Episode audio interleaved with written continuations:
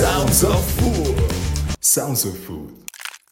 ¿Qué tal? ¿Cómo están? Bienvenidos a este episodio número 12 de este programa llamado Sounds of Food. Hola, Ani, ¿cómo estás? Bienvenida. Hola, Alan. Pues aquí de vuelta. Te extrañamos, sí. Sí, me andabas perdida, ¿verdad que sí? claro que sí. sí, ¿cómo estaba? No, Cuéntanos. pero ya, pues muy contenta de estar aquí otra vez en este podcast que, bueno, yo encantada porque siempre aprendemos muchas cosas, las pláticas son amenas, no queremos que se terminen. Sí, te quedas con ganas de más, ¿no? Sí. Y sobre todo probar todas esas delicias que nos están platicando los chefs y conocer más de sus técnicas, ¿no? Entonces, Claro. wow, pues hoy, Ani, tenemos a un súper invitadísimo también que le damos la bienvenida y es el chef Juan Antonio Rodríguez. Hola, Juan, ¿cómo estás? Bienvenido. Hola, ¿qué tal? Muchas gracias por la invitación. Es un gusto estar aquí eh, con ustedes. El gusto es de nosotros, Juan. Se nos hace esta plática contigo y estamos muy agradecidos de tenerte aquí en este episodio número 2, 12 de Sounds of 12. Food. Así que, pues, bienvenido, Sí. Juan. Ah, pues muchísimas gracias, de verdad. Este, aquí andamos. Eso es todo. Ahora sí, Ani, comenzamos con la pregunta, que esa pregunta casi es de Ani. Sí, esa es Sí. mi pregunta. A ver, Ani. ok, bueno, ¿quién es Juan Antonio Rodríguez y de dónde es originario? No, pues, mira, qué buena pregunta. ¿eh? no, pues, eh, mira, yo soy de, de la ciudad de San Martín Texmelucan, Ah, en. Puebla. Ajá. Ah, wow. Este, ahí empezó pues mi, mi andar, ¿no? Ahí, ahí me hice, ahí crecí. Mm, Eh, mi familia es de allá, este, y bueno, pues eh, por azares de- del destino, eh, mi, mi esposa es de Misquiahuala, de aquí de, de- de Hidalgo, y este, entonces pues, por eso decidimos eh, ahora vivir Mudarte aquí de este lado, ajá, exactamente, por eso ahora estoy viviendo aquí, ya tengo aproximadamente tres años viviendo eh, en, en Misquiahuala, y pues, ¿quién es Juan? Es es, un- es, es padre de familia, Ah, qué es, bonito. este, es que es cocinero, es esposo. Eh, ahí, ahí le hacemos de todo un poco. un poco. Sí, Mira, sí, sí. wow. Qué padre. Oye, sí, y mira esa parte de, de Puebla que, que ahora lo mencionas, eh, qué bonito, ¿no? Yo creo que Puebla tiene también una gastronomía increíble, ¿no? Sí, bastante. Este, es, es impresionante las influencias este, barrocas que, que, que tiene todo el estado eh, y pues nunca despegándose de sus raíces, ¿no? Entonces yo creo que esto es lo que potencializa a Puebla como Ujú. unos grandes baluartes de la gastronomía. Claro, mantener Sí. la identidad. Oye, Juan, una pregunta, eh, vas a decir, wow, pero es una pregunta que creo que creo va, eh, me vas a entender muy bien. Caminar descalzo, ¿te dice algo? ¿Qué ves en ese enlace de pies tierra? Wow, tienes razón. no, pues mira, yo siento que eh, es una conexión increíble, ¿no? Este, realmente, eh, un- una vez tuve la, la oportunidad de platicar con un, con un indígena ñañú y nos comentaba eso, que el- eh, uno de los grandes errores del ser humano pues es que ya no eh, permite esa conexión con la tierra y todo empieza pues desde, hasta nos decía, desde despertarse temprano, antes que el sol, eh, Ah, caminar wow. descalzo mientras te da esa, eh, esa energía, el solecito, ese calor, Wow. eh, y pues empezar a conectarse con la vida, ¿no? Entonces, Ajá. este, yo creo que desde, desde por sí siempre he querido mucho esa- esas partes de, de conectarme mucho con la tierra, con la vida, pero desde que esta persona, eh, Ñañú nos, nos- Enrique nos, nos, nos comentaba esto en una entrevista, este, sí nos, sí fue un paradigma para nosotros, especialmente para mí, Eh, y pues de ahí te, te, for- te rompe un poco la forma cotidiana de pensar, ¿no? Claro. Y, y sobre todo, por ejemplo, de recordar y reconectar, ¿no? Porque al final de cuentas estamos tan invadidos de, de- de toda esta parte material eh, y, y siempre andamos ya con zapatos, estamos buscando qué botas ponernos, qué zapatos, qué, qué sandales, guaraches, lo que tú quieras, ¿no? Y nos hemos olvidado de ese origen que es andar descalzos, ¿no? Y siento que es una manera muy bonita de entender el mundo en el que estás. Sí, de hecho, eso, eso es algo increíble, ¿no? Porque incluso yo lo veo con, con, con mis hijas, hablando desde el punto de vista de, de padre, ¿no? Que claro. a veces las re- a veces las regañamos porque no traen zapatos. Es la costumbre ya adulta y mal mal formada, Claro. ¿no? Cuando nuestras nuestras raíces prehispánicas vienen pues de andar descalzos y obviamente los nobles de derecho reservado para ellos usar guaraches, ¿no? Ajá. Eh, y, y ahorita pues en casa yo trato de pues, yo andar descalzo casi la mayoría del tiempo, me encanta. Apa- apa- Aparte de que aquí en, en Hidalgo pues todo el tiempo casi hace calor, ¿no? A veces con la noche es contrastante que hace frío.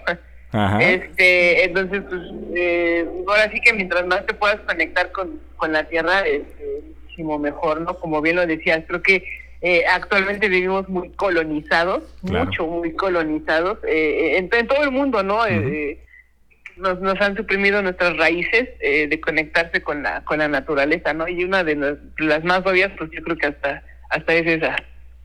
Por Sí. eso siempre el ser humano pues busca esa comodidad en, los, en el calzado, ¿no? Porque Así de alguna u otra forma nuestros instintos, bueno, siento yo, ¿no? Que nuestros instintos nos gritan como de, hey, vuélvete mejor a tu ¿quieres estar más cómodo? Pues Ajá. conéctate con, ahí con la tierra, ¿no? Ajá, sí, Sí, claro. sí, Encájate sí. un cardenche ahí. Ay, no.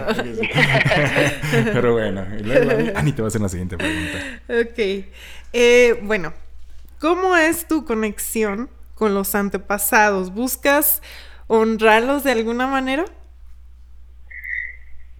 Sí, mira, pues yo creo que eh, hacer la, la, la cocina que, que estamos haciendo actualmente, niño, eh, nos es un reflejo de esa necesidad de reconectarnos, de ese renderle tributo a todos los saberes cosmogónicos y ancestrales que han permanecido en el país desde eh, eh, milenios, ¿no? Claro. Tanto a mí, a mí me sorprende bastante como aquí la gente eh, el 3 de mayo, día de la de la Santa Cruz, es muy muy pues bien folclórico el día porque la gente va a los cerros, eh, hace espectáculos de fuego, prende fuego, Wow. este, van rezando, hacen misas y todo es porque es el día de la Cruz.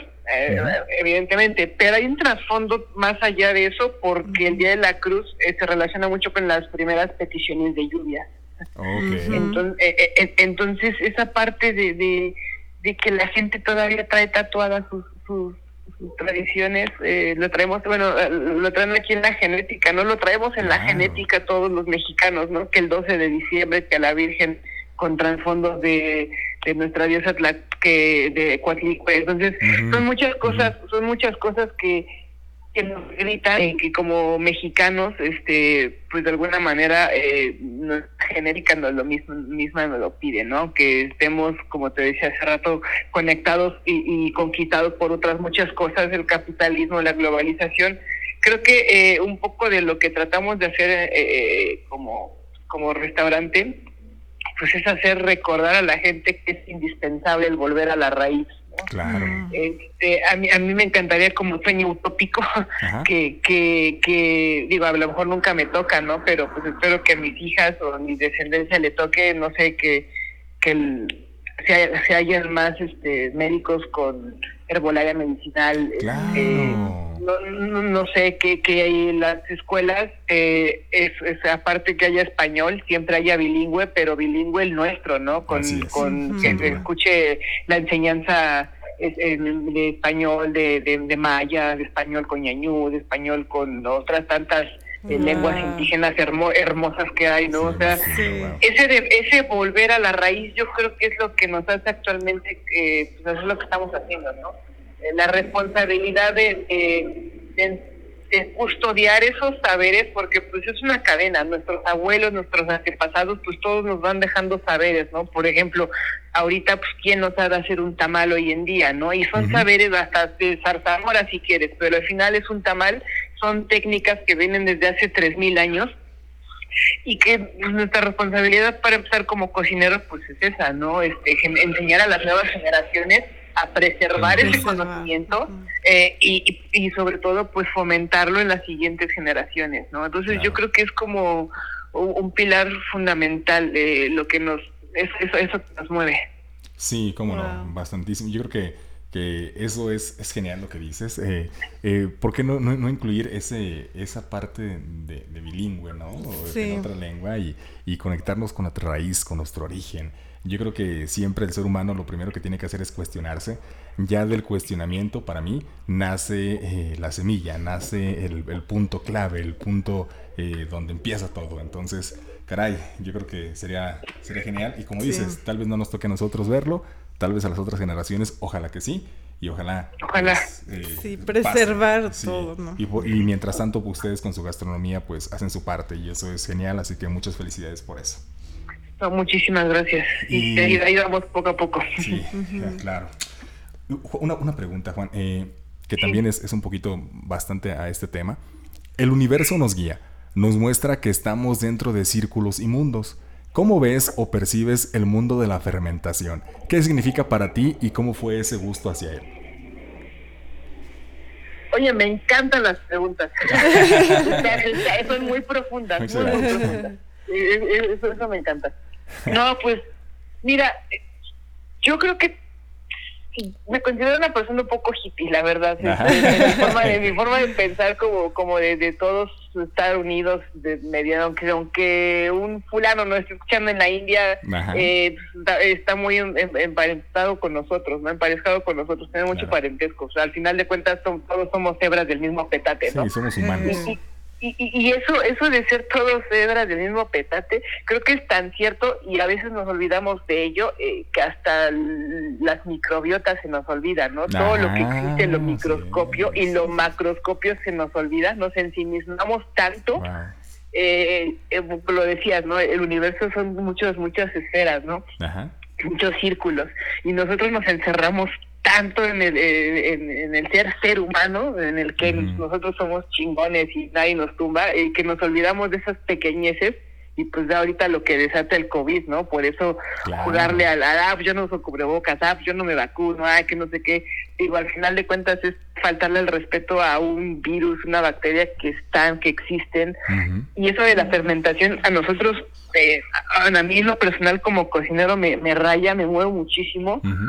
Porque prácticamente pues es invitar a otras personas, otras cositas a, cocinar, a, a, pues sobre todo a aportar sabores que pues tú en la vida vas a poder desarrollar porque pues Claro. hasta ahí son tus capacidades, ¿no? Pero gracias a la ayuda de, pues, de estas, pe- estas este, bichos, pues podemos hacer un montón de, de, de, de cosas bien interesantes.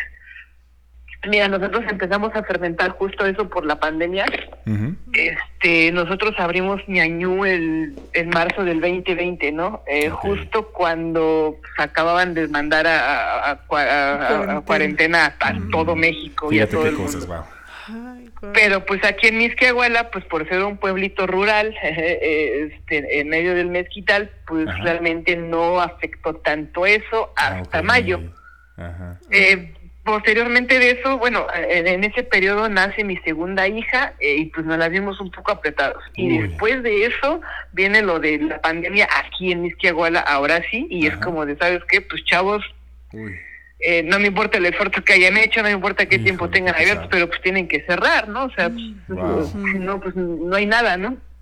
Entonces, pues, eh, yo en lo personal tuve una crisis muy fea porque, pues, sea, todo el esfuerzo, todo el trabajo, eh, tanto dinero, y pues no, y estás parado y con dos hijas y, o sea, no, sin hacer nada, entonces estuvo Wow. muy feo, la verdad sí estuve deprimido un buen rato, eh, pero pues a mí lo que me ayudó bastante pues, a salir de esa de esa oscuridad, este, pues fue la eh, eh, leyendo, ¿no? Ah, y bonito. uno de los uno de los grandes fuertes que tuve de, de, de, de, pues, de tener en mis manos fue el libro de fermentación de, de Red Cepi de Noma Ah, mira, qué padre. Mm, y pues me ayudó a entender la, la, pues, la manera de cocinar de una forma diferente, ¿no? Pues mientras estaba en pandemia, yo creo- es lo que platico con, con Cintia, mi esposa, ¿no? Que este, la pandemia nos vino a o a ser más fuertes o a terminar de tumbar, ¿no? Porque pues, mucha gente pues sí se, se hundió mucho, pero Claro. mucha gente, hay muchísimos proyectos muy encantadores que nacieron la- gracias a la pandemia, a ¿no? partir de eso. eh, o que la gente se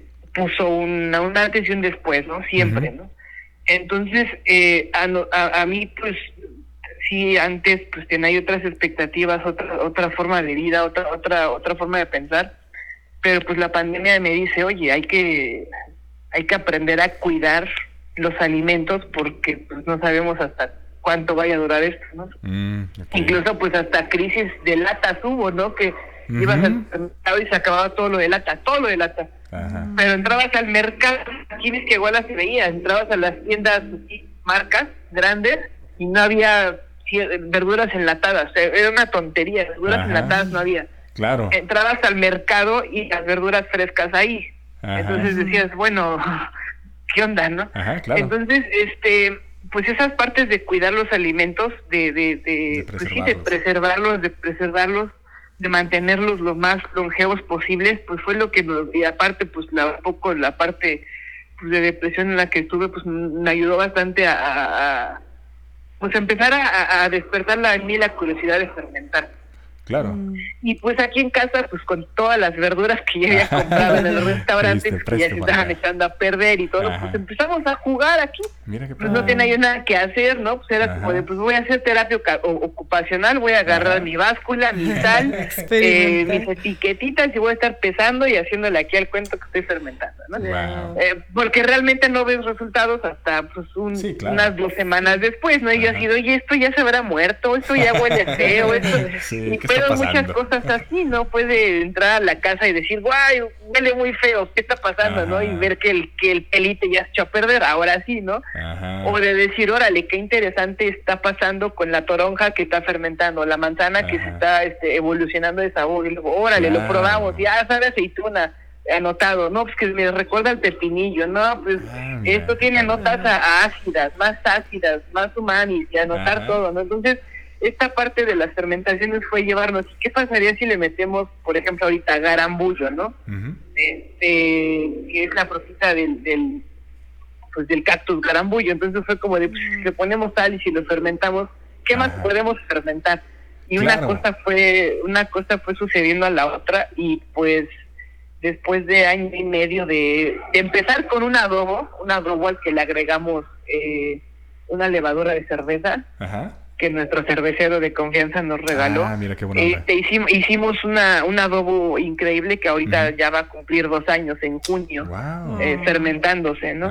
Eh, y, y así muchísimas cosas, ¿no? O sea, empezamos a, descubrir bastantes cosas y ahorita, eh, hoy por hoy, el, menú de Yañú está compuesto por lo menos el 80% eh, tiene una fermentación en, el platillo, ¿no? Fíjate, wow. Eh, o dos.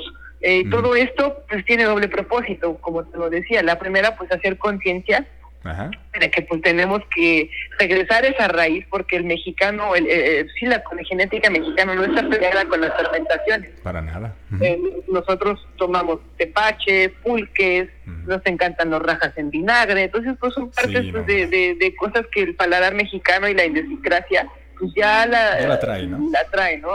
Entonces, este, pues uno hacer conciencia de esto, de, regresar a nuestros saberes ancestrales y pues la otra, desarrollar notas lo más intensas e interesantes posibles eh, de un producto, ¿no? Y que solo se puede lograr así. Claro, sí, sí, sí, solamente se puede dar así, ¿no? Entonces no hay otra forma, entonces pues es como desarrollar, eh, por ejemplo, si una, una calabaza que es dulce y nada más, eh, fermentándola puede un montón de gamas de sabores, ¿no? Y la puedes ocupar para un montón de cosas. Es que increíble. Oye, ¿y, qué es lo más, eh, el, producto que, o el ingrediente que has fermentado y te ha causado mucho interés? Porque siempre hay, hay alguno que dice, wow, este vuela la cabeza, ¿no? ¿Sabes cuál? La flor de maguey. Ah, mira, ¿qué encontraste? Eh, eh, fue el gualumbo. mira, de por sí la, la, flor, evidentemente es una flor, tiene ese sabor floral, este, fresco, ¿no?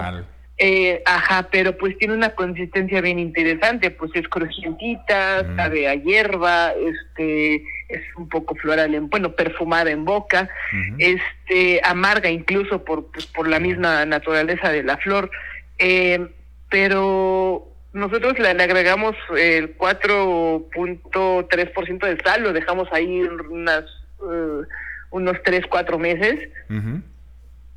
Una historia curiosa, esa la sacamos, ese, esos gualumbos los compramos eh, hace un año en la última floración, o sea, en mayo más o menos. Entonces, te estoy diciendo que los fermentamos y los ocupamos hasta septiembre, octubre para nuestro menú de pues del Día de Muertos. Y justamente al, platillo donde lo ocupamos le llamamos resurrección porque traíamos un ingrediente que ya no estaba en Ajá. temporada, lo traíamos como a la vida vez. Mira qué buena onda. Ese, eh, nosotros, eh, bueno, eh, es interesante la flor fermentada porque eh, está un poco aguada, sí, está un Ajá. poco mucho aguada, la textura no es agradable, pero el sabor está impresionante porque se desarrollan notas ácidas, umamis, eh, saladitas, eh, dulces.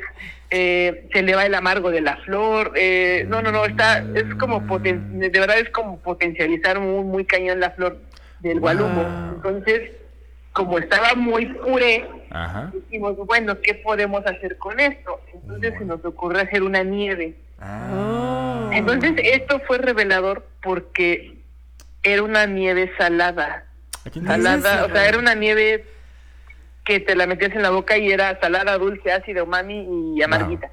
O sea, tenía las cinco gamas de, sabor en un solo bocado. Y era una nieve. llevando. Lo Wow. que normalmente estás acostumbrado a probar una nieve ácida y dulce. Ajá. O pican- picante pero dulce. Claro. o, o, este dulce más dulce, ¿no? Pero esta era una nieve salada con contrastes dulces, con Wow, contrastes fermentados, Wow. con Sí. erupción en la boca, con acidez. Entonces decías, no manches, esto Ajá. es una joya. Te huele la cabeza. Sí. No, Y por ejemplo- nos voló la cabeza. Entonces yo creo que fue una de las cosas más interesantes que, hemos Wow.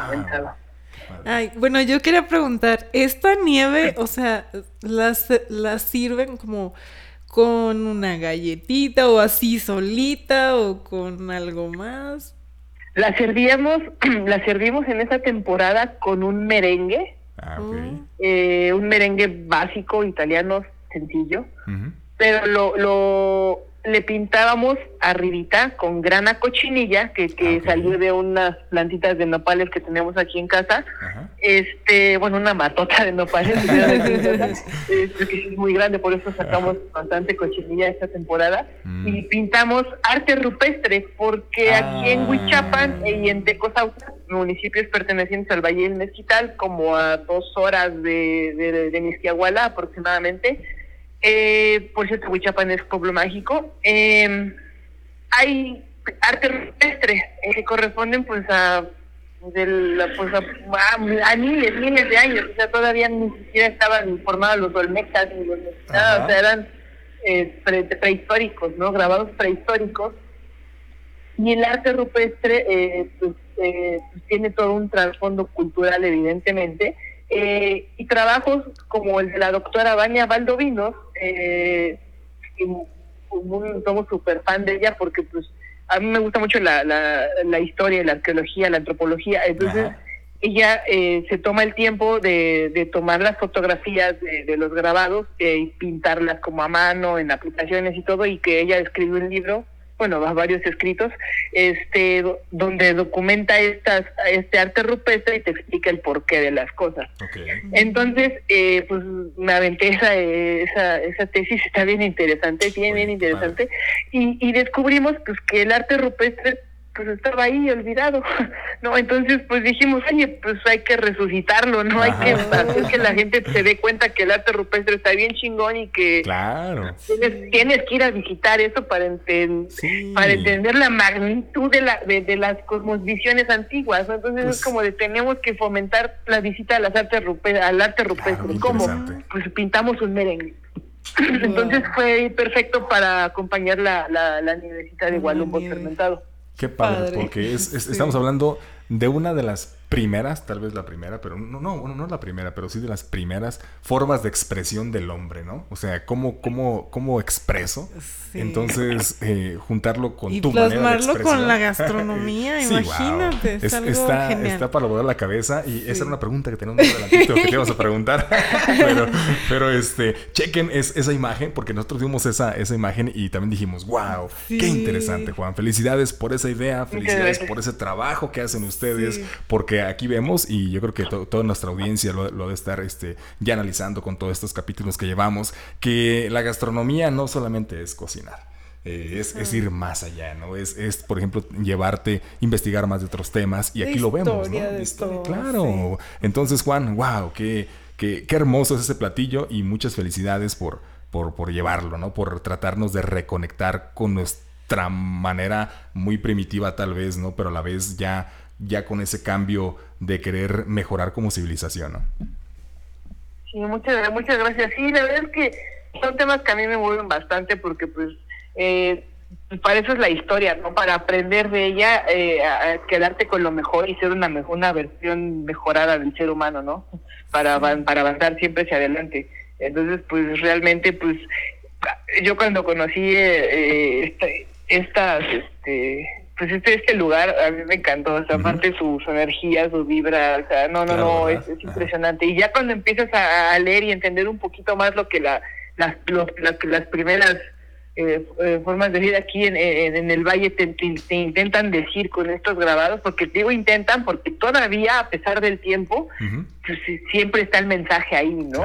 Eh, y está bien padre el mensaje, a mí me gusta mucho porque, fíjate, eh, la mayor deidad del, de, de en ese entonces era eh, Raboquía que significa ah, la serpiente negra, que era la serpiente de lluvias, eh, una pues evidentemente al ser un semidesierto muy seco, pues la lluvia pues, es tu máxima deidad, ¿no? Y ellos decían, incluso toda, incluso todavía, fíjate, después de cuántos años, eh, practicantes de Simapán nos contaban que sus abuelos, de ellos, de de los chicos, eh, les contaban historias de una serpiente negra, decían, ahí viene la, la, la prieta, la serpiente prieta, que era una serpiente muy, muy, muy negra, muy gorda, como si fueran troncos, eh, y que le tenías que dar ofrendas o que tienes que mm. llevar tu venadito ahí para tu carne, para dejársela, para que se la comiera y que pudiera llover o llevabas tu cantadito de agua de barro, o sea, eh, o sea, imagínate todavía después de cuántos años todavía la gente sigue creyendo o seguía creyendo, eh, eh, claro. pues que la, la, lluvia venía de una serpiente enorme negra, y, con esa fe, ¿no? Con esa creencia real. Sí,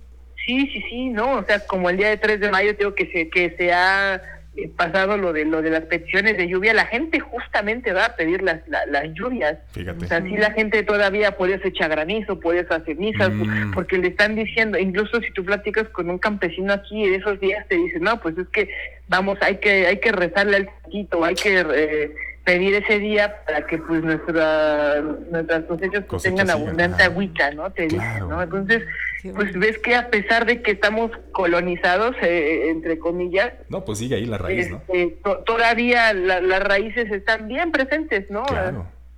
Oye, Juan, ¿alguna historia de, de todas esas comunidades, ya, sea de tu origen o, o de ahorita donde estás, y yo, oh, bueno, vaya, eh, eso le, le, decía a Ani, oye Ani, ¿sabes qué? Antes de empezar el podcast, recuérdame esta pregunta. De preguntarle a Juan, eh, ¿alguna historia que tú tengas, alguna leyenda súper buena de por allá? Porque estoy seguro que se, haya, se debe haber alguna. Como esta, por ejemplo, de, de, la, serpiente. Eh, ¿Hay alguna otra que tú conozcas que digas, wow, esta también está súper buena?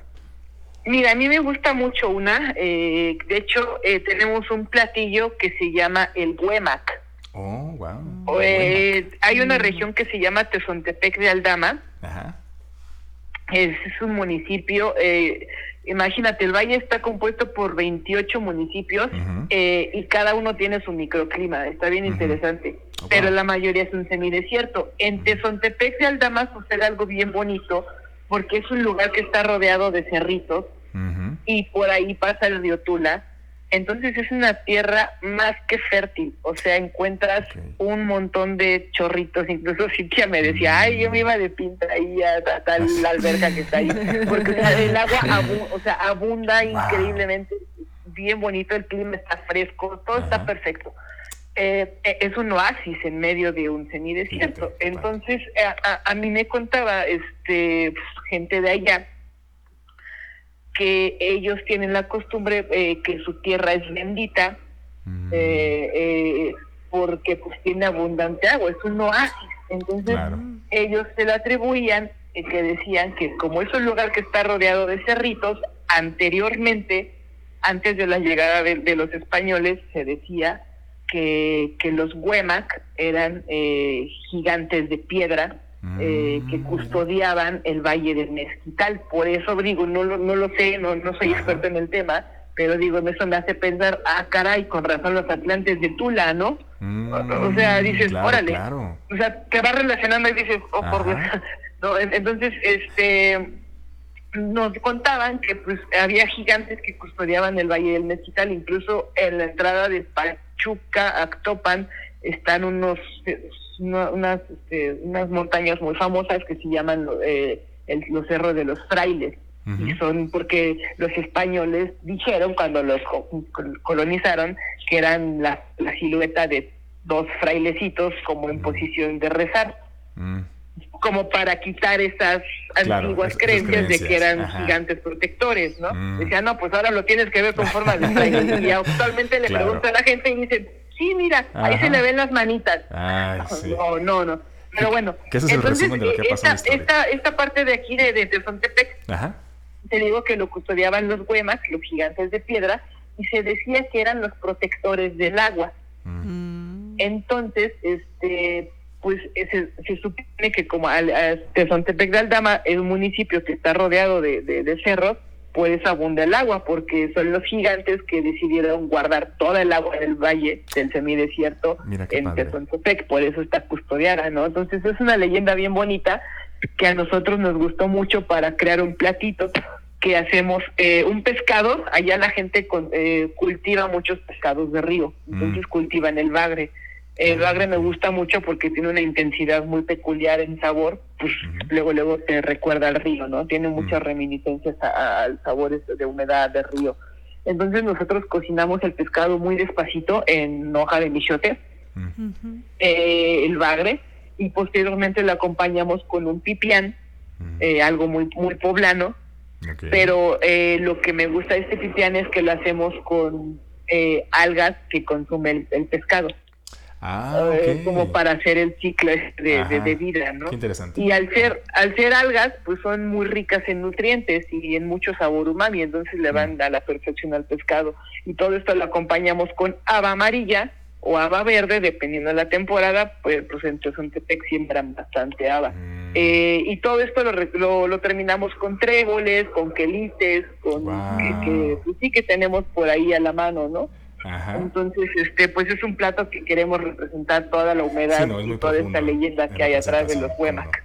Sí, qué, interesante, Juan, porque eh, yo creo que mm, de alguna manera, si yo algún día, este, perdón, o, fuera como chef, yo creo que eh, me encantaría e, esa parte, ¿sabes? Yo, yo me, me, gusta la, la sincronía que hay en la coherencia de los ingredientes, la coherencia del hábitat, eh, del, micro, microecosistema que pueda haber, que se pueda generar. Entonces, eh, eso, esos platillos, wow, solamente de pensarlo, eh, caray. ¿Te quieres ir a probarlos? Porque hay, mucha armonía en tu plato, Juan. Entonces, yo creo que sin probarlo se ve la armonía y desde ahí ya seguramente es un plato delicioso. Wow, qué padre. Sí, pues de hecho creo que es el es lo que más chulean del menú de gustación. Mm, eh, es como que el, el, plato eh, que más este, la gente nos dice que, eh, que el pescado, incluso hay gente que dice, híjole, es que el pescado a mí no me gusta, pero pues a ver, échamelo, si nada más es un trocito. Y les termina encantando el pescado, porque el pipián también le da, le aporta muchísimo, muchísimo sabor. Wow, qué padre. Ah, a ver, Ani. ok, bueno, ya nos platicaste un poquito acerca de tus gustos por este la historia, también nos comentaste de la fermentación, pero bueno, ¿cómo se dio en general la cocina? ¿Por qué te decidiste por esta, este, pues esta profesión, verdad? Entre tantas. Ay, esa también es una muy buena pregunta porque ¿Cuál es la historia? estuve cursando medio año de, de, medicina. Oh, Entonces no, no, no me identifiqué, no me gustó a la mera hora, eh, se me hizo como mucho, mucho estudio, pero a la mera hora estoy estudiando también. Entonces, este, no lo sé, mira, la cocina siempre estuvo presente en, en mí desde pequeño, no por mi mamá que fuera cocinera así, pero mi mamá trabajaba en, ayudante de, banquetes. Mi tío era el, chef, el cocinero de los banquetes. Eh, mi tía, su esposa, era hermana de mi mamá, era un gremio familiar ahí bien padre todos los sábados, eh, picando manzana para la ensalada de manzana o Mm, haciendo el puerco este mechado y todas estas cosas que dan en un Ah, banquete tradicional, ¿no? Entonces, pues yo a los cuatro o cinco años, según me cereaba para sacar mis propinitas, este, le hacía el cuento, ¿no? Pues nos metían de mesero, ayudaba a la cocina, pues me, Claro. me gustaba estar ahí, pues echando, echando desmadre, ¿no? Ajá. Este, a los 16, 17 años, pues me surge la chance de trabajar como mesero, pues, pero pues bajo la misma circunstancia, ¿no? Pues como de, pues vamos a ir a cotorrear a la fiesta, pues y nos van a dar propinas, ¿no? Pues órale, vamos, ¿no? Y- pero la cocina nunca salía de pues, de mi entorno, ¿no? Pero a los 16, 17 años, pues estás en la prepa y todo, pues me empecé a especializar más como en esta parte médica y me gustó. Entonces, eh, te digo, estuve cursando en Puebla un ra- me- medio año, nada más, medio año, pero Ajá. no no me no, No me. No identifiqué, no me, no, no me veía con Ajá. así con- así en, en- en- en ese mundo, ¿no? Claro. eh, que me encanta bastante también como la anatomía y Ujú. esas pues, eh, así no muchas cosas muy muy técnicas pero así como para sentarme y ejercer no no no Te no. dijiste, no es lo mío. sí res- respeto mucho esa profesión entonces Ajá. fue como de no no no no puedo. Entonces eh, me estudié cocina. Empecé a Ajá, estudiar cocina eh, me cambié de escuela súper inquieto me cambié de escuela a veces no entraba a mis clases. Este, Oh, wow. sí, yo como que no, no, no, no me identificaba como todavía tanto, ¿no? E incluso era tanta mi, era muy inquieto, tal vez un poco inquieto, este, estudié un ratito como teatro de calle, o sea, Ah, era tan así como de, ah, no, sabes La cocina padre. como que no me está atrapando, este, porque no, no me, porque no me dejaban ser libre, como que yo, yo decía, ¿sabes qué? Yo vi una receta en la tele y quiero hacer esto.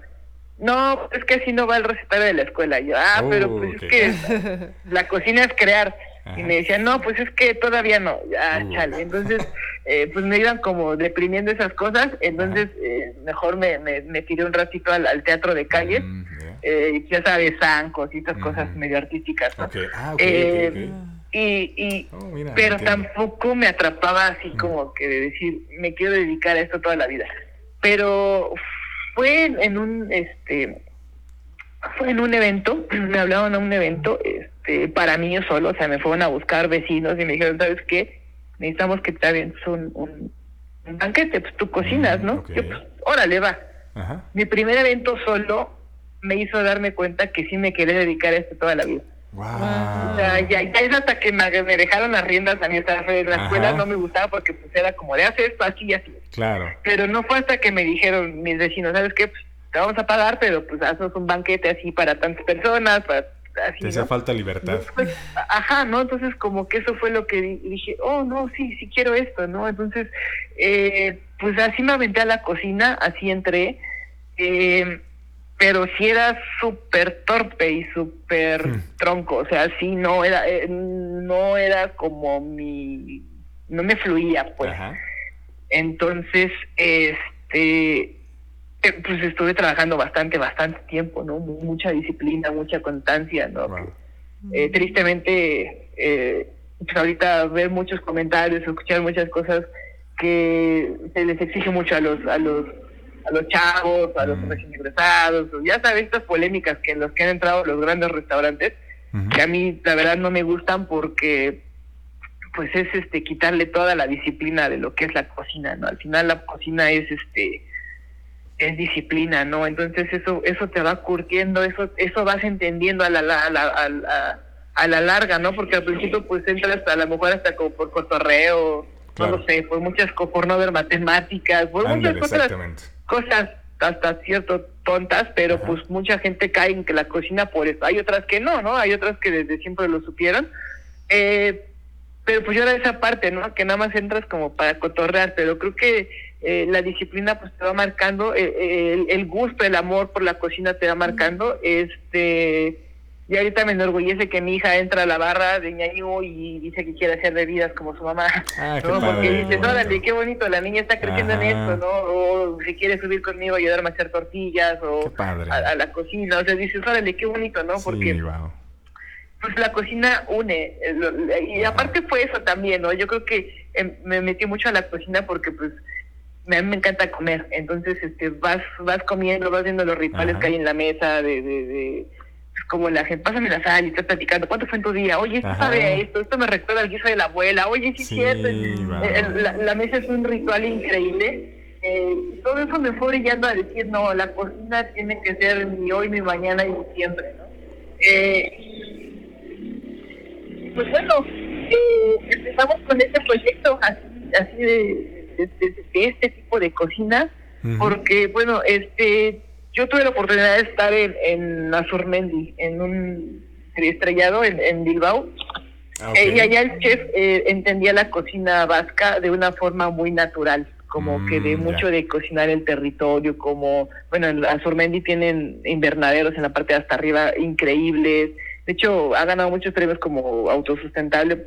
Está muy padre su, forma de Bueno, cómo ve la cocina. la vida, claro, Eh, entonces, este, eso a mí me, me, me, me partió bastante porque pues a mí siempre me ha gustado la, la, la naturaleza y estas partes. Entonces, el entender la cocina como una expresión de tu entorno eh, Mm, fue lo que más aprendí estando allá, independientemente de técnicas o muchas cosas. Claro, Yo creo que ajá. disciplina, en primer lugar, disciplina y la manera de cómo entender el entorno y transformarlo en cosas comestibles.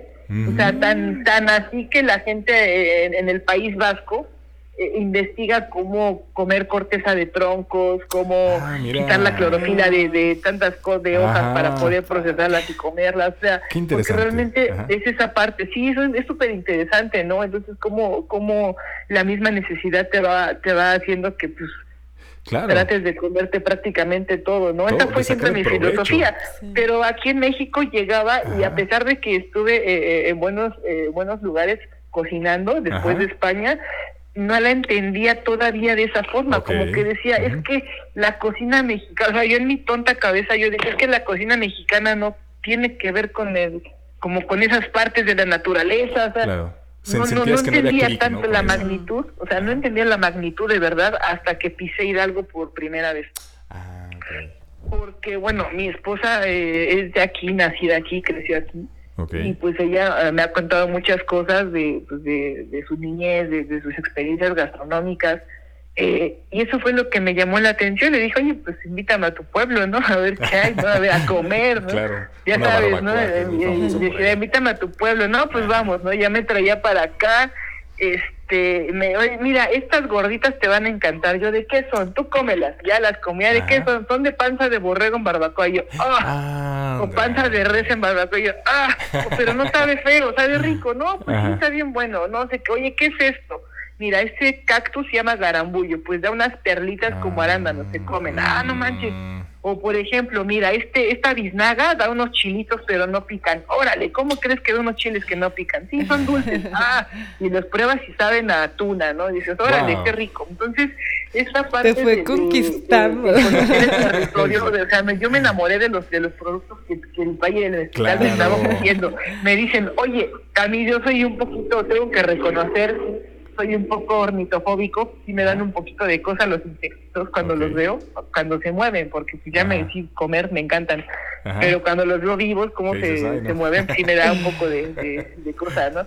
Entonces, Claro. eh, aquí en, el, en, en la casa de Cintia hay un mezquite muy hermoso, bueno, hay como dos, tres, eh, y siempre da, da este shawes, ¿no? Los chamues o las tantarrias o los cocopaches. Entonces, este, yo nunca, lo- nunca en la vida los había visto, nunca en la vida. Y cuando me los dio, yo dije, no, no, que eso se come. Y a ver, Sí, platícanos, Juan. ¿qué, ¿Qué qué- qué son? son? ¿Cómo son para la Sí, audiencia? Eh, platícanos, ¿qué son, Juan? Para que la audiencia nos- se los imagine. Sí, mira, son. Imagínate que una mantis religiosa y una araña tienen hijos, pues así es. Anda. Así es. No, es que está, está hermoso el insecto. Bueno, o sea, está hermoso, pero sí me da cosa. Es, es una chinche, es una chinche de mezquite. O sea, es, es- es- es un insecto, tiene tre- tres pares de patas, Ajá. eh, que es color negro. Eh, tienes como unas, son coleópteros, tienen como alitas, Ajá. como catarinas, pero cuando son grandes, cuando Ah, son bebés, todavía no se les desarrolla eso. Eso es un in- indicativo perfecto que te hace cuándo comerlos y cuándo no. Ah. Cuando tú los ves con, con alas, cuando ya les van a salir las alas, Ajá. ya no se pueden comer porque ya saben muy amargos, muy feos. Oh, ok, wow, mira qué interesante. Entonces sí tienen que consumir cuando son pequeños, así tiernitos, Ajá. chiquitos, ¿no? Wow.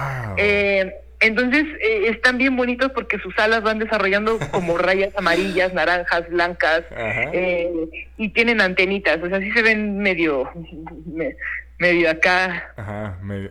sí, sí, me- medio salvajones, dices, no, no me va a morder, me va a arrancar el dedo, pero no, están muy chidos, de hecho. Este, aquí los, los echan al comal, eh, los muelen en salsita molcajeteada y mira, una, una Ah, chulada, mira, una, chulada. Oye, Con Juan. pulque, por supuesto. Wow, qué, qué- qué interesante. Mira, así mira la cara de Ani. Ani está como que toda. toda de what? pero bueno, pero es, es parte, es parte de lo que decías, ¿no? O sea, como hay cosas que, que tenemos que. Nos falta por conocer. Hay Sí, muchísimas y más en nuestro territorio mexicano, ¿no? Y vamos a, a una pregunta para ir, ir ya a la parte eh, de tu restaurante, Juan, a esa parte. Eh, es de nombre complejo para los olvidos, eh, lo puedo decir así. Para la no asociación de lengua o letras combinadas. ¿Qué significa? ¿Cómo se pronuncia? ¿Y qué vamos a encontrar en él? Mira, eh, el nombre es eh, ñañú. Ñañu. así, ñañú. Ajá. Eh, que significa, bueno, el ñañú es, es la lengua o el grupo eh, lingüístico que corresponde a los otomís que viven en el. Valle del Mezquital. Mm. Porque hay muchos otomís, eh, los de Tlaxcala, los de Hidalgo, los de Veracruz, los de Querétaro, bla, bla. Entonces, eh, cada región va diferente, ñatos, Ok. ñañes, ñujus, ñoños. Ah. Eh, y en el mezquital eh, corresponden los ñaños, ñaño, así como tal, ñaño. Ñaño, wow. Nosotros decidimos ponerle ñañu para pues girar un, como un tweet divertido de, de, de esto, ¿no? Claro. Romper la fonética tradicional de ñaño, ¿no? Eh, eh, y bueno, significa el pueblo que camina hacia adelante o el pueblo que flecha o el pueblo que habla con la nariz. Hay diferentes este, Oh, wow. significados dependiendo el antropólogo. Pero o todo el es como apuntar estudio, hacia pero adelante, pues prácticamente es como que la siempre hacia adelante, porque pues la nariz Claro. la tienes hacia a- adelante, Hacia ¿no? adelante, Entonces prácticamente es como el pueblo adelante.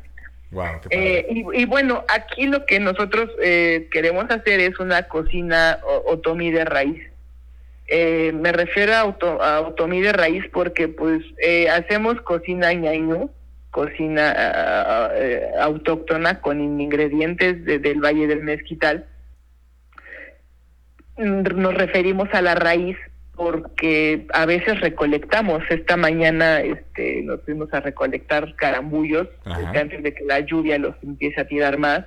Este, incluso fuimos a buscar jabalís en medio del, de ahí de los cerros. Entonces, este, pues realmente eh, por eso de raíz, ¿no? Porque queremos regresar a esas raíces donde a la recolección de los ingredientes, sobre todo en una zona eh, marginada como lo es el valle, eh, es muy importante para la, la para la, la supervivencia de, de- del pueblo, ¿no? Entonces por eso nos decidimos llamar cocina eh, otomí de raíz y justamente es lo que hacemos, una cocina eh, con bases ñañús, eh, pero pues aplicada a, a los tiempos modernos, ¿no? A la contemporaneidad, porque pues creemos fervientemente que si un pueblo no avanza con el tiempo, pues se estanca y la cultura se muere, ¿no? Mira qué bueno. Eh, eh, eh, eh, entonces, este, pues realmente es lo que hacemos nosotros.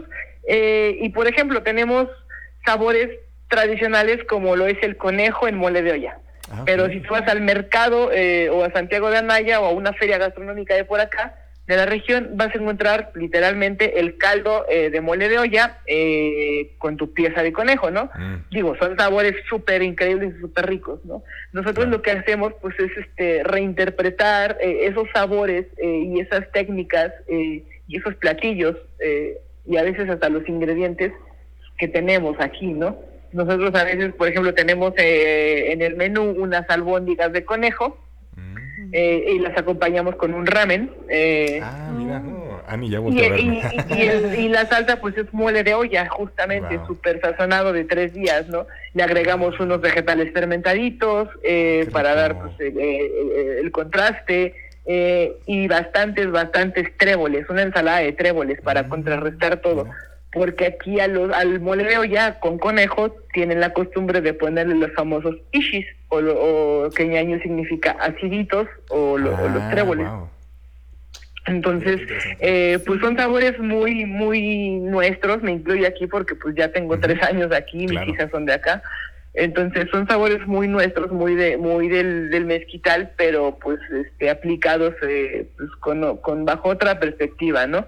Eh, también tenemos eh, coctelería, mi esposa es este sommelier, eh, entonces eh, ella ha diseñado toda la experiencia líquida del, del restaurante eh, y pues se ha enfocado mucho a la herbolaria medicinal Mm, este a, a empoderar a la mujer indígena a través de la coctelería, ¿no? A través de decir, no, pues, este, pues, tú cocinas, pues yo yo hago el, hago el chup, yo este yo yo hago aquí las bebidas, ¿no? Entonces, este se rifa cócteles muy interesantes todas con con base en, la- en las plantas medicinales que nosotros ya sea que recolectemos, pero aquí es un poco complicado por la región, eh, pero sí tenemos este pues, her- eh, hierberos que llegan al mercado, ¿no? Entonces vamos con, con ellos, preguntamos, interactuamos para qué tiene remedios, Ajá. nos llevamos unos pocos, Cintia los prueba en infusiones y Mm. eh, así como aquí en la casa, por ejemplo, eh, y ya este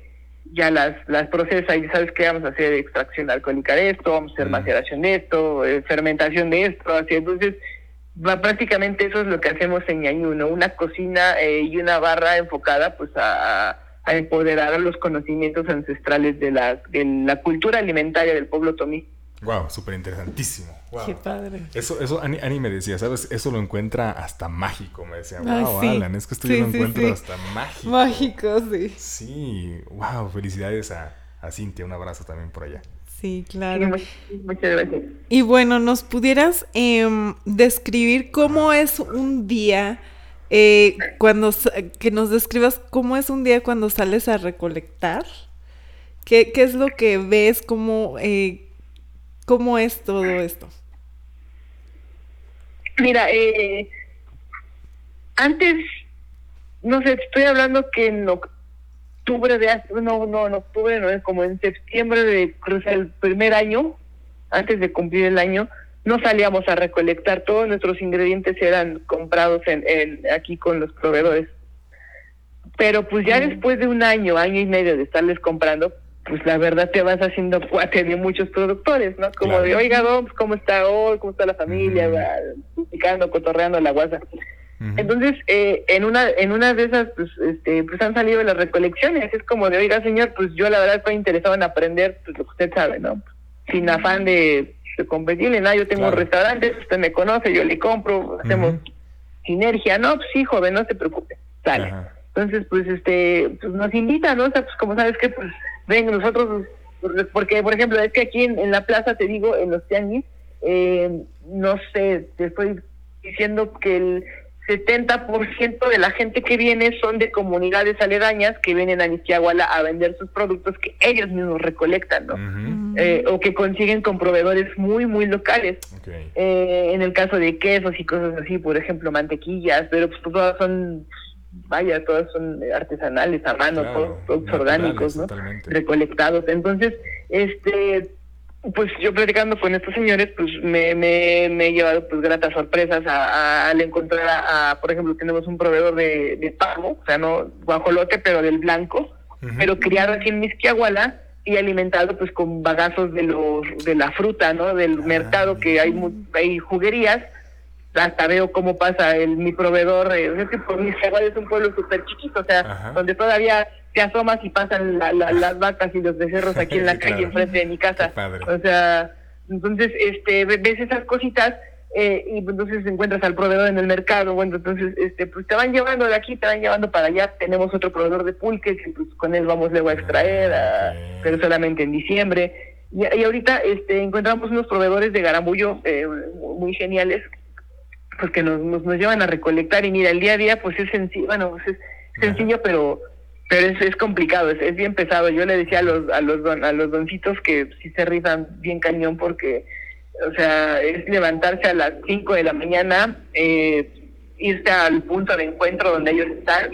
eh, la camioneta llega hasta cierto punto eh, y de ahí pues órale a veredear, ¿no? O sea, te dicen, un- una rama o este, agárrate esto, agárrate el otro, tu agua, todo esto aquí y vámonos, ¿no? Porque pues, aquí es hasta las 10, 11 de la mañana. O sea, imagínate 5 o 6 horas caminando para recolectar un, montón de productos que ellos traen y que de pronto, o sea, tú los ves, tú, va- van enfrente ellos llevando como la, la batuta y algunos de ellos los vas escuchando que van hablando en ñañú todavía, ¿no? Ay, no, hablando en ñañú y de pronto se voltean y te preguntan, este, ¿te gusta ese nopal? No, pues que sí, se voltean, hablan en ñañú eh, y ya lo ves, estás buscando una vara de lechuguilla, están picando, están recolectando, mira cómo ves, está padre, órale, no, increíble, ¿no? Entonces, este, esta expedición con los productores, pues nos ha beneficiado bastante Claro. por aprender bastante de ellos, Sí. eh, el intercambio cultural, este, y sobre todo la sinergia con la que hacemos con ellos, ¿no? De que pues nosotros les ayudamos, ellos nos ayudan, entonces, este,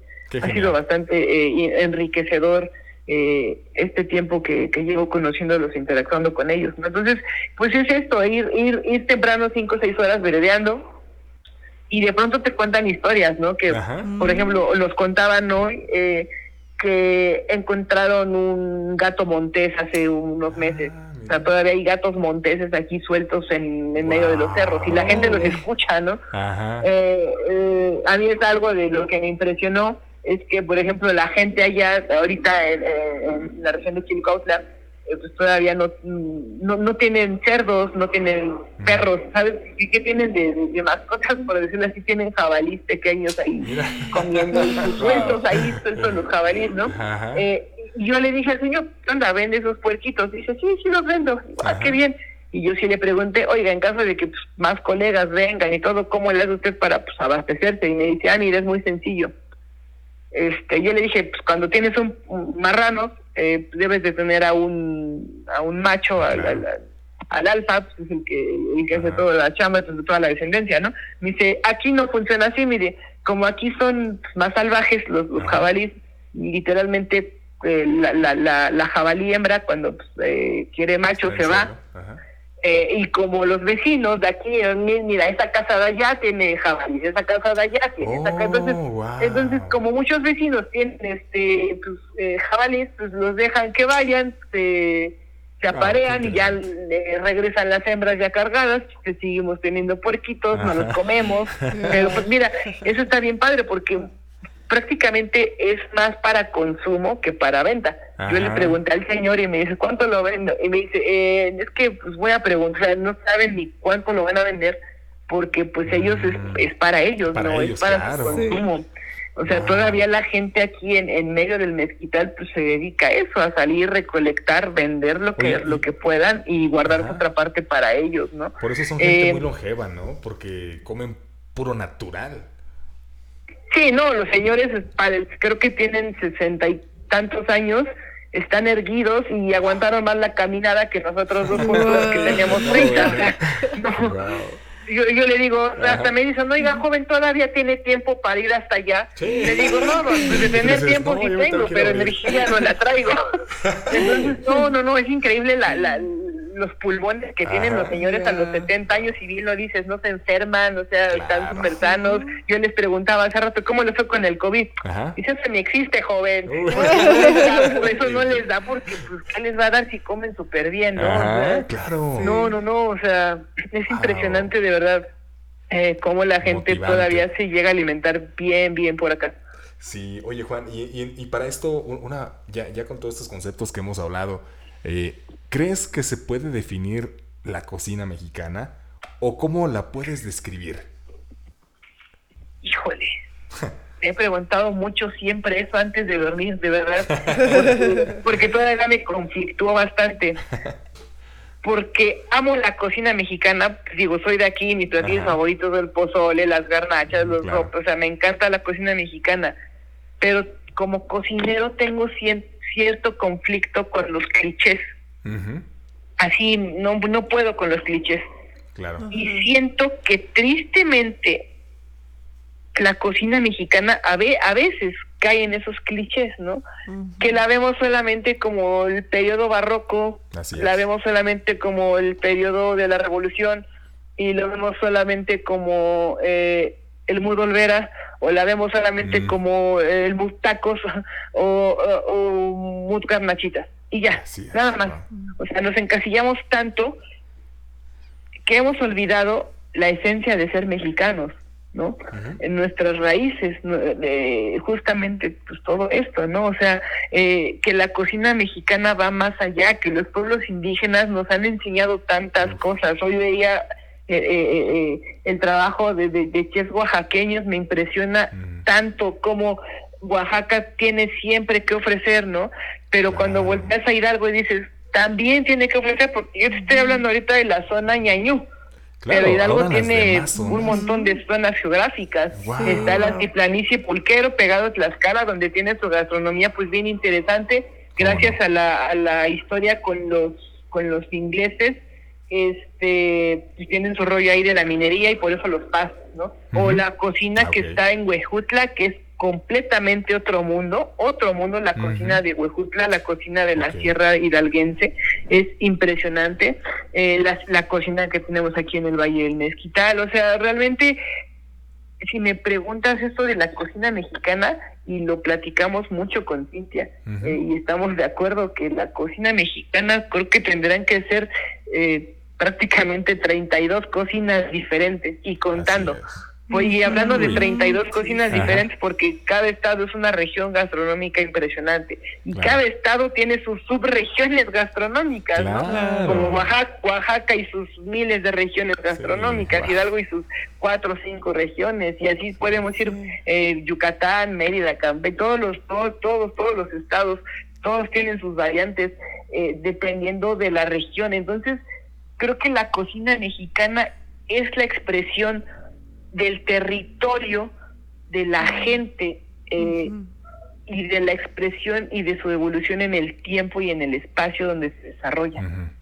Eh, creo que es básicamente eso, ¿no? Yo definiría así la cocina mexicana como la expresión del ser humano alrededor de, por ejemplo, si me hablas de la cocina del porfiriato es bien interesante, ¿no? Como por ejemplo ahí surgió el chile en nogada capeado para pues darle otra presentación, ¿no? Porque venía de ser trigarante por los tres colores y lo capea, ¿no? O sea, al final de cuentas son, son evoluciones que, que, que, que se van marcando con el tiempo, ¿no? Entonces la cocina mexicana es pues es, eso, es el conjunto de, evoluciones y de, expresiones que, el ser humano le ha dado en diferentes regiones, ¿no? Desde punta a punta. Claro, te lo pregunto porque... Eh también tuvimos la fortuna de, ya entrevistar a Cristo Ruelas y a Oscar II. E incluso Oscar vino aquí a cocinar con nosotros aguas calientes. Y digo, caray, eh, ver lo que ellos hacen, lo que están haciendo, porque de alguna manera se, utilizan los nombres como rescatar, ¿no? Pero dices, caray, rescatar, eh, híjole, más bien es, es, es poner, eh, mostrar, ¿no? Una gastronomía que ya está que, está hecha, que se está haciendo, pero desgraciadamente por los gustos generales, por, por si quieres lo de las marcas, por conveniencias, eh, la gastronomía mexicana se ha vuelto ya muy, ya está muy, muy conceptualizada. Es esto, es esto y es esto. Pero ahora nosotros también entrevistando a todos ustedes hemos visto un sinfín de ingredientes que yo creo que... Hemos aprendido bastante. Uy, yo creo que necesita, se necesita otro, no sé cuánto tiempo, años, años para... Porque si viene un giro, pienso yo, que si viene un giro nuevo para la gastronomía mexicana. Eh, lo mencionas tú, oaxaqueña, ahora tenemos a Oscar Agrizo, los tenemos a ustedes eh, y hacia Daniel Lates, hay igual ahora los, hermanos Rivera Río que están en el, en el norte del país. Entonces, eh, wow, dices, caray, más bien no hemos conocido realmente la, gastronomía mexicana, ¿no? Ahora la estamos conociendo a nivel eh, ya como todo el territorio mexicano por medio de, todas estas cuestiones de las redes sociales. Pero antes, imagínate cómo viajabas, cómo ibas a otro país, cómo te daba la oportunidad de probar otra cosa. Entonces, ¿qué se tenía que hacer? Se tenía que globalizar eh, para que definir a, una gastronomía, ¿no? Y malamente, creo yo, porque eh, ahora que tuviste, ahora con esto, los fermentos que tú nos comentas, dices, ¿qué sabores encontramos, ¿no? Entonces, creo que la gastronomía mexicana apenas va a tomar ese Caray, es, ese, es, que, es que es tan complejo que, que me cuesta expresarlo. Eh, esa manera diferente y que va para mí a marcar una historia nueva en la, en la gastronomía mundial, ¿no? Porque eh, técnicas, los chefs están compartiendo cosas, antes no era así, ahora ya se comparten, ahora ya viajan juntos, cocinan juntos, entonces eh, ese conocimiento se está pasando y se está mostrando las técnicas, está, se está, caray, entonces ya ahora con tu cocina ya puedes mezclar un poco con la cocina de otra persona y con la de otra región, entonces va a estar evolucionando la gastronomía mexicana que yo creo que caray, uff yo no, no, no, la puedo definir y creo que, ni se va a definir en, muchísimos años más, porque México no somos enchiladas, no somos posibles. Sí, sí, sí, sí, no, y creo que le diste al clavo, la verdad es que yo soy súper fan de todos mis, mis, mis, colegas que acabas de, de, mencionar, ¿no? Este, hemos tenido la, la oportunidad de estar cotorreando ahí juntos en ciertos eh, eventos, los, los hermanos Rivera Río, Criso, este, Oscar, Daniel Nates vino a Ñañú al aniversario, este, todos son carnalazos, ¿no?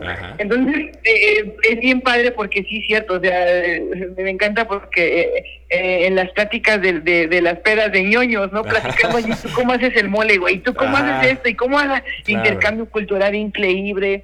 Este, y como bien lo dices, o sea, lo que están haciendo en el norte, la gastronomía del norte, lo que están haciendo este, Cristo y Oscar aquí en su en Chocol, cada quien lo que está haciendo eh, eh, en México, cada uno de, los nuevos cocineros, te das cuenta justo de eso, que México es infinito y dices, no manches, la gastronomía es y, todavía está, la estamos descubriendo, la estamos creando, la estamos desarrollando todavía, ¿no? Porque habíamos caído tristemente unos años atrás, es lo que te decía, ¿no? En el cliché de enchiladas, taquitos. Digo que no son malos, digo, al final de cuentas es parte de nuestra idiosincrasia como pueblo y como cultura.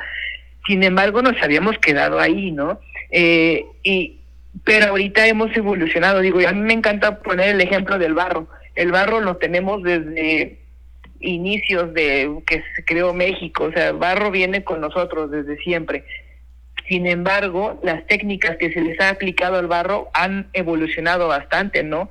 eh, tengo una, una prima que es maestra en historia y me contaba esto, justamente, ah, la evolución de la talavera, por ejemplo, mm. que son técnicas africanas, asiáticas, que vienen aquí con barro, con cerámica mexicana, y la cambian y la transportan y la hacen talavera, ¿no? Mm. Eh, y diferentes, eh, diferentes técnicas, trabajos, el bruñido, eh, tantas cosas que hacen justamente porque es una recopilación de técnicas modernas de otros países, incorporaciones de otras culturas, pero aplicadas bien, bien nuestras. La paletita de sandía con chile es un ejemplo clarísimo, o, o, la misma sandía con chile. La sandía ni siquiera era mexicana, era africana, nos las vinieron a dejar, eh, a mexicano le encantó y ahorita hasta hay paletitas con sandía con chile hacemos, ¿no? Que cuestan carísimas, por cierto, en Bilbao. O sea, al final de cuentas, todo esto es parte de nosotros. Eh, México es México es tan chingón que agarra de todo y lo hace suyo, ¿no? Eh, eh, como decía Chabela Vargas, los mexicanos nacemos donde su chingada quieren, ¿no? O sea, y es tan cierto, o sea, nosotros los mexicanos tenemos esa capacidad de adaptarnos a lo que sea y por eso la gastronomía mexicana es tan rica y tan, tan así tan extensa. Sí, que, que ni definirse se puede definir porque, caray, vienen nuevos tiempos y de mí se acuerdan. Viene una gastronomía, wow, genial. A ver, Ani. Bueno, pues ya estamos llegando al final de nuestro episodio. Mm, no, queremos. Pero, bueno, este, platícanos ya para finalizar, ¿qué se viene para ti? Perdón, ¿qué se viene para ti en, en tu restaurante y si nos puedes dar un mensaje para nuestros seguidores, para los chefs que, que también ah, uno para nuestros seguidores y otro para los, cocineros. Los cocineros. Bueno, pues mira, para Ñaño, ¿qué se viene? Yo creo que para Ñaño ahorita se vienen muchas fases de experimentación. Este, seguimos experimentando eh, el equipo de trabajo, siempre está experimentando, este, a ver qué podemos fermentar. Entonces yo creo que ahorita la pauta de nosotros es qué más podemos fermentar, ¿no? Ahorita es como lo que nos está surgiendo en la cabeza, qué más, de qué forma. Eh, esa parte de la, de la fermentación estamos ahorita desarrollándola bastante y creo que es de las de las cosas que se vienen muy interesantes, ¿no? Eh, otra de las cosas que se vienen muy interesantes, pues es este aprender muchísimas más técnicas de, de otros países para aplicarlas a la mm. cocina ñañú. Estoy hablando específicamente de la cultura japonesa. A mí me encanta la cultura japonesa por su filosofía tan zen. Y cuando voy a ver el Valle del Mezquital, digo, la, la gente ñañú tiene la misma filosofía japonesa que ellos. Comunidad, trabajo en equipo, alimentarse bien, nutrirse del sol, eh, no meterse con nadie, estar centrados, equilibrados, somos de la naturaleza, tantas cosas que tienen en común que digo, ¿por qué no pues, hacer una mezcla de esas dos culturas? Entonces ahorita nuestra nuestro menú, eh, un spoiler del nuevo menú, pues este, porque cambiamos el menú cada, cada temporada. Este, ahorita en verano pues queremos hacer una amalgama con la cultura japonesa, pero la tradicional, no el típico sushi o el típico yakimeshi, esas cosas tan igual mercadotecnia, no, sino realmente lo que es la, la, la, cocina tradicional japonesa, nos encantaría hacer una, una amalgama muy interesante con la cocina ñañú. Entonces es como lo, lo, nuevo que se viene. Y bueno, eh, pues ya para finalizar, este, pues mira, ¿qué le puedo decir a, las, a, los que nos escuchan? Pues que este amor por la comida, eh, que nunca deje de ser, ¿no? Eh, que sigamos comiendo, creo que es el, el, principal motor para, para muchas cosas, ¿no? Para convivir, para, para armonizar, este apenas vi un meme no que decía chill out kills no Dice, para acabar la guerra no chilaquiles no mm. entonces este es cierto hay que comer hay que hay que hay que hacer cocina hay que comer no entonces este para pues, para los que nos están escuchando pues que no se den por vencidos que a pesar de que pues las cosas siempre están bien difíciles eh, yo creo que la la misma naturaleza te va diciendo por dónde por dónde irte no solamente hay que aprender a escucharla. Yo creo que si dejamos cinco minutos de ver la pantalla del teléfono y vemos cinco minutos al suelo, vamos, nos vamos a sorprender bastante. Claro. Entonces creo que eso es fundamental, ¿no? Y regresar a las raíces. Entonces, por favor, se los ruego, regresar a las raíces todos, ¿no? Como mexicanos tenemos esa responsabilidad. Eh, y pues para los, los, los, compas cocineros eh, que, que también nos escuchan, este pues tengo la fortuna, la verdad lo digo así con todas su, con todas sus tengo la fortuna de estar en una generación bien chingona de cocineros, la verdad, eh, de talento puro, eh, de las cuales estoy aprendiendo y seguiré aprendiendo. Eh, y pues hacer más comunidad, ¿no? Yo creo que es eso, quitarnos de egos, quitarnos de luchas hasta tontas, quitarnos de, de, de, de o sea, de verdad, Mm, así como platicábamos con los pies descalzos, ¿no? O sea, de verdad, estar descalzos, estar conectándonos entre nosotros eh, como cocineros para forjar una, una identidad culinaria propia y diferente de lo que es México, ¿no? Y darle la pauta a las nuevas generaciones, porque seamos sinceros, las nuevas generaciones nos están viendo a nosotros, ¿no?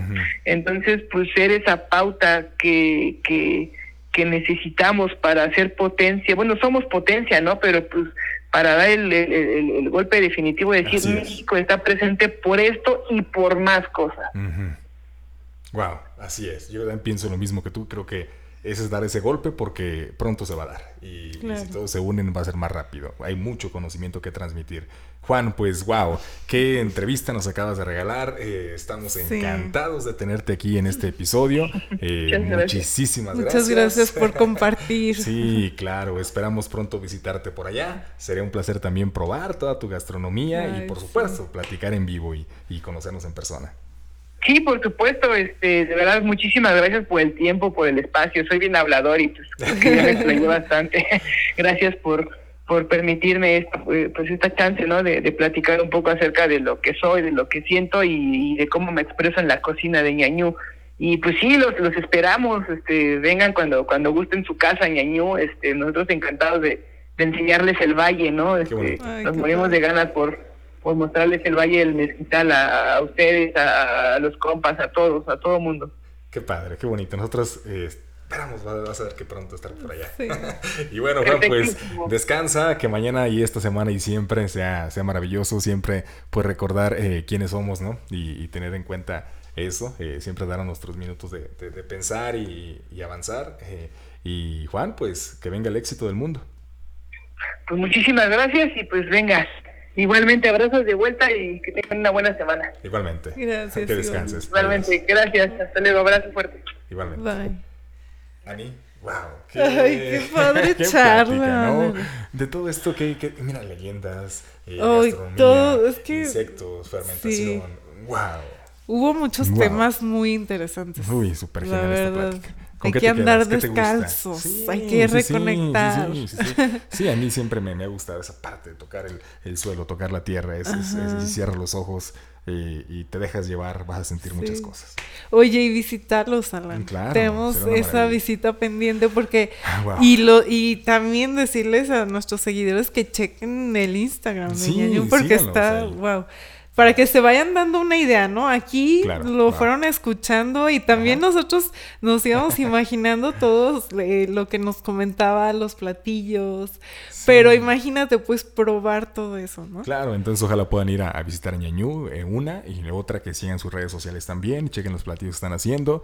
Esa, lo de la galletita que le preguntaba a Ani, lo del merengue, este, con sus pinturas rupestres, está genial esa, esa imagen, me gusta ese concepto. Ahora lo que nos comentaba también de, de esta leyenda y, y de- del, del bagre que tiene ahí cocinado, entonces eh, también se ve súper armonioso. Entonces, caray, nosotros también esperamos estar por allá y llevarles contenido de Ñañú y, y de Juan, de, de su esposa, entonces que es sommelier y, y esto, Ani, tan interesantísimo de tener eh, las bebidas, eh, ahora sí que espirituosas, ¿no? Herbolarias, sí, porque tienen herbolaria y, y trabajan en tu interior y te van a sanar de alguna manera, entonces, caray, mucho que aprender de ellos, mucho que aprender de, de chefs mexicanos que están saliendo, entonces, Sí. y gracias a ustedes por escucharlos, por escucharnos y si tienen alguna pregunta, alguna duda, pues con todo el gusto del mundo eh, estamos para, para atenderles. Así que... Alani MX. A la Nieve X, ahí está la página, el Instagram y bonita noche, bonito día, bonita tarde y que tengan excelente día.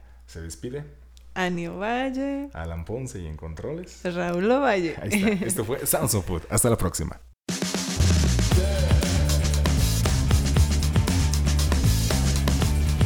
Sounds of Food. Sounds of Food.